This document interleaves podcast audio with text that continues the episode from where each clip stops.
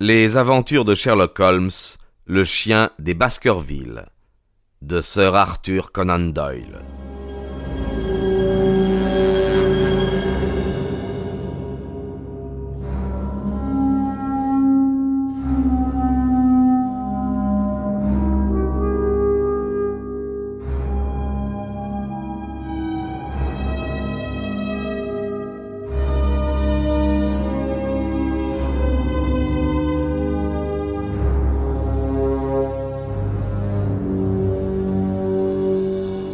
Quelle lugubre promenade que cette allée des Ifs. Imaginez un chemin bordé de chaque côté par la muraille épaisse et sombre d'une haie taillée au ciseau avec, à droite et à gauche, une étroite bande de gazon. L'extrémité de l'allée opposée au château aboutit à une serre à moitié démolie. Au milieu de cette allée, une porte s'ouvre sur la lande. C'est à cet endroit que, par deux fois, Sir Charles a secoué les cendres de son cigare. Cette porte de bois, peint en blanc, ne ferme qu'au Au-delà s'étend l'immensité de la lande. Je me souviens de votre théorie sur l'affaire, et j'essayais de reconstituer la scène. Tandis que le vieux gentilhomme s'était arrêté, il avait vu arriver du dehors quelque chose qui le terrifia tellement qu'il en perdit l'esprit et qu'il courut, qu'il courut, jusqu'à ce qu'il tombât foudroyé par la peur et par l'épuisement. Voilà le long couloir de verdure par lequel il a fui. Que fuyait-il Un chien de berger? Ou bien un chien noir, silencieux, monstrueux, fantastique? S'agissait-il au contraire d'un guet-apens qui ne relevait en rien de l'ordre surnaturel? Le pâle et vigilant Barrymore en savait-il plus long qu'il ne voulait en dire Tout cela était vague, sombre, plus sombre surtout à cause du crime que je soupçonnais. Depuis ma dernière lettre, j'ai fait la connaissance d'un autre voisin, M. Frankland de l'After Hall, qui habite à quatre miles de nous vers le sud. C'est un homme âgé, rouge de teint, blanc de cheveux et colérique. La législation anglaise le passionne et il a dissipé en procès une grande fortune. Il plaide pour le seul plaisir de plaider. On le trouve toujours disposé à soutenir l'une ou l'autre phase d'une question, aussi ne doit-on pas s'étonner que cet amusement lui ait coûté fort cher. Un jour, il supprime un droit de passage et défie la commune de l'obliger à le rétablir. Le lendemain, il démolit de ses propres mains la clôture d'un voisin et déclare la servitude prescrite depuis un temps immémorial, défiant cette fois le propriétaire de le poursuivre pour violation de propriété. Il est ferré sur les droits seigneuriaux et communaux, et il applique ses connaissances juridiques tantôt en faveur des paysans de Fenworthy et tantôt contre eux, de telle sorte que, périodiquement, et selon sa plus récente interprétation de la loi, on le porte en triomphe dans le village, où on l'y brûle en effigie. On prétend qu'il soutient en ce moment sept procès, ce qui absorbera probablement le restant de sa fortune et lui enlèvera toute envie de plaider dans l'avenir.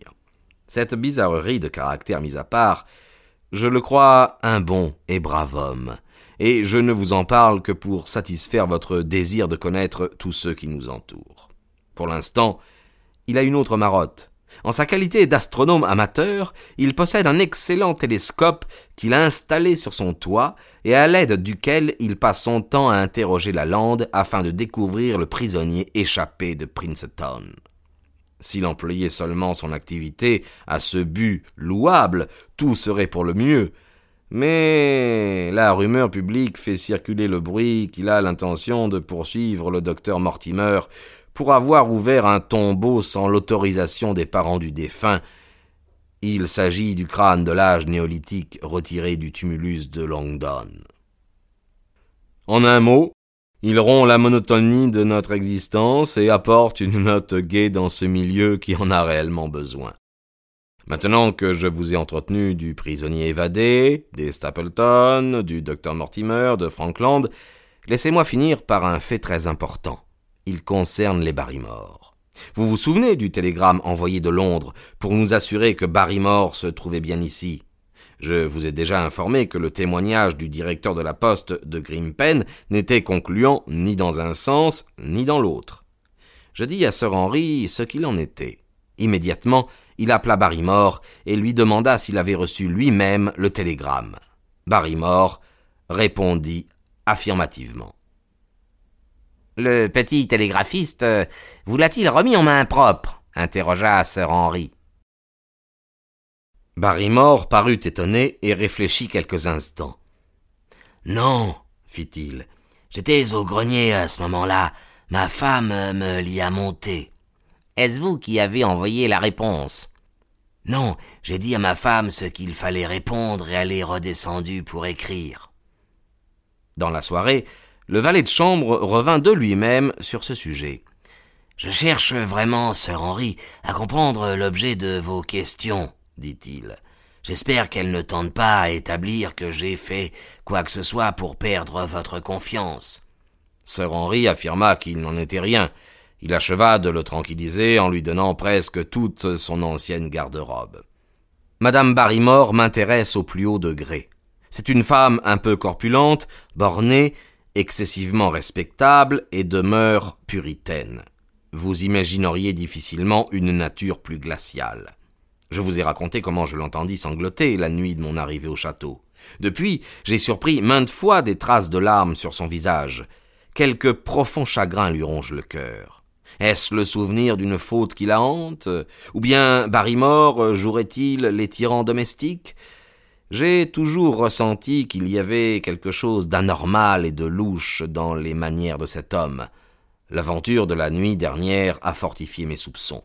Et cependant, elle semble de bien petite importance par elle-même. Vous savez, si, en temps ordinaire, mon sommeil est léger, il est léger encore plus depuis que vous m'avez placé de garde auprès de Sir Henry. Or, la nuit dernière, vers deux heures du matin, je fus réveillé par un bruit de pas glissant furtivement dans le corridor. Je me levai, et j'ouvris ma porte pour risquer un œil. Une ombre noire allongée, celle d'un homme tenant une bougie à la main, traînait sur le tapis. L'homme était en bras de chemise et pieds nus. Je ne voyais que les contours de son ombre, mais à ses dimensions, je reconnus qu'elle ne pouvait appartenir qu'à Barrymore. Il marchait lentement, avec précaution. Il y avait dans son allure quelque chose d'indéfinissable, de criminel et de craintif à la fois. Je vous ai écrit que le balcon qui court autour du hall coupe en deux le corridor, et que ce dernier se prolonge à droite et à gauche jusqu'à chaque extrémité du château. J'attendis que Barrymore eût disparu, puis je le suivis. Lorsque j'arrivai au tournant du balcon, il avait atteint le fond du corridor, et, à une clarté qui passait par l'entrebâillement d'une porte, je vis qu'il était entré dans une chambre. Toutes ces chambres sont nues et inoccupées. Son expédition n'en devenait que plus incompréhensible pour moi. En étouffant le bruit de mes pas, je me glissai le long du passage et j'avançai ma tête par l'ouverture de la porte. Barrymore était blotti dans le coin de la fenêtre, sa bougie tout près de la vitre. Son profil, à demi tourné vers moi, me permit de constater l'expression d'attente impatiente peinte sur son visage, tandis qu'il scrutait les ténèbres de la lande. Pendant quelques minutes, son regard eut une fixité étonnante. Puis il poussa un profond soupir, et avec un geste de mauvaise humeur, il éteignit sa bougie. Toujours aussi furtivement, je regagnai ma chambre, et bientôt après, j'entendis Barrymore retourner également chez lui. Une heure s'écoula. Alors, je perçus vaguement, dans un demi-sommeil, le grincement d'une clé dans une serrure, mais je ne pus distinguer d'où venait ce bruit. Comment deviner ce que cela signifie? Il se passe certainement dans cette maison des choses mystérieuses que nous finirons bien par découvrir un jour ou l'autre. Je ne vous importunerai pas de mes théories, puisque vous ne réclamez de moi que des faits. Mais ce matin, j'ai eu une longue conversation avec Sir Henry, et nous avons dressé un plan de campagne basé sur ma découverte de la nuit précédente. Je ne vous en entretiendrai pas aujourd'hui, il fera l'objet de mon prochain rapport, dont la lecture ne manquera pas de vous intéresser. Chapitre 9 Deuxième rapport du docteur Watson La lumière sur la lande.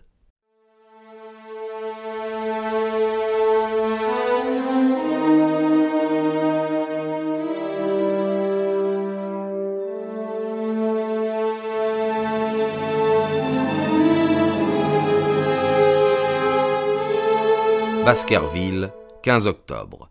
Mon cher Holmes, si pendant quelques jours je vous ai laissé sans nouvelles, vous conviendrez que je répare aujourd'hui le temps perdu. Les événements se précipitent autour de nous. Dans mon dernier rapport, je terminais en vous narrant la promenade nocturne de Barrymore. Aujourd'hui, voici une abondante moisson de renseignements qui vous surprendront grandement, ou bien je me tromperai fort. Les choses ont pris une tournure que je ne pouvais prévoir. Pendant les quarante-huit heures qui viennent de s'écouler, il est survenu quelques éclaircissements qui, si j'ose m'exprimer ainsi, ont, d'un autre côté, rendu la situation plus compliquée. Je vais tout vous conter. Vous jugerez vous-même. Le lendemain de mon aventure, j'allais examiner, avant le déjeuner, la chambre dans laquelle Barrymore avait pénétré la nuit précédente. Je remarquai que la fenêtre par laquelle notre homme regardait si attentivement la lande avait une particularité, celle de donner le plus près sur la campagne. Par une échappée ménagée entre deux rangées d'arbres, une personne placée dans la situation occupée par le valet de chambre pouvait découvrir un assez vaste horizon, alors que, des autres croisées, elle n'en aurait aperçu qu'un coin très restreint. Il résultait de cette constatation que Barrymore avait choisi cette fenêtre dans le dessein de voir quelque chose ou quelqu'un sur la lande. Mais comme la nuit était obscure, on ne pouvait supposer qu'il eût l'intention de voir quelqu'un. Je pensais tout d'abord à une intrigue d'amour. Cela expliquait, et c'est pas furtif, et les pleurs de sa femme. Barrymore est un fort beau garçon, bien fait pour séduire une fille de la campagne. Cette supposition paraissait donc très vraisemblable. De plus, la porte, ouverte après mon retour dans ma chambre, indiquait qu'il était sorti pour courir à quelque rendez-vous clandestin. Le lendemain matin, je raisonnais donc ainsi, et je vous communique l'orientation de mes soupçons, bien que la suite ait prouvé combien peu ils étaient fondés. La conduite de Barrymore pouvait s'expliquer le plus naturellement du monde. Cependant, je ne crus pas devoir taire ma découverte à Sir Henry. J'eus un entretien avec le baronnet, et je lui fis part de tout ce que j'avais vu. Je savais que Barrymore se promenait toutes les nuits, me dit-il, et je voulais le questionner à ce sujet. Deux ou trois fois, à la même heure que vous, je l'ai entendu aller et venir dans le corridor. Peut-être va-t-il toutes les nuits à cette fenêtre, insinuai-je. Peut-être. Euh, guettons-le. Nous aurons vite appris la raison de ses promenades. Je me demande ce que ferait votre ami Holmes s'il se trouvait ici. Il s'arrêterait certainement au parti que vous proposez, répondis-je. Il suivrait Barrymore. Alors nous le suivrons aussi. Ne nous entendra-t-il pas? Non, non, il est un peu sourd. En tout cas, il faut que nous tentions l'aventure. Cette nuit, nous veillerons dans ma chambre et nous attendrons qu'il ait passé. Sir Henry se frottait les mains de plaisir. Évidemment, il se réjouissait de cette perspective qui apportait un changement dans la monotonie de son existence. Le baronnet s'est mis en rapport avec l'architecte qui avait dressé pour Sir Charles les plans de la défection du château. Il a traité avec un entrepreneur de Londres et les réparations vont bientôt commencer. Il a commandé des décorateurs et des tapissiers de Plymouth, et, sans nul doute, notre jeune ami ne veut rien négliger pour tenir l'ancien rang de sa famille. Lorsque la maison sera réparée et remeublée, il n'y manquera plus que la présence d'une femme. Entre nous, il existe des indices caractéristiques de la prompte exécution de ce projet, pour peu que la dame y consente. En effet, j'ai rarement rencontré un homme plus emballé sur une femme que ne l'est Sir Henry sur notre belle voisine, Miss Stapleton. Cependant, je crains bien que leur voyage sur le fleuve du Tendre ne soit très mouvementé. Aujourd'hui, par exemple, la surface de l'onde chère aux amoureux a été ridée par un coup de vent inattendu qui a causé un vif mécompte à notre ami. Lorsque notre conversation sur Barrymore eut pris fin, Sir Henry mit son chapeau et se disposa à sortir. Naturellement, j'en fis autant. Où allez-vous, Watson? me demanda-t-il en me regardant avec curiosité. Cela dépend. Euh, devez-vous traverser la lande? Eh oui. Alors, euh, vous connaissez mes instructions. Je regrette de vous importuner de ma personne, mais vous n'ignorez pas qu'Holmes m'a recommandé avec instance de ne pas vous perdre de vue, surtout quand vous iriez sur la lande.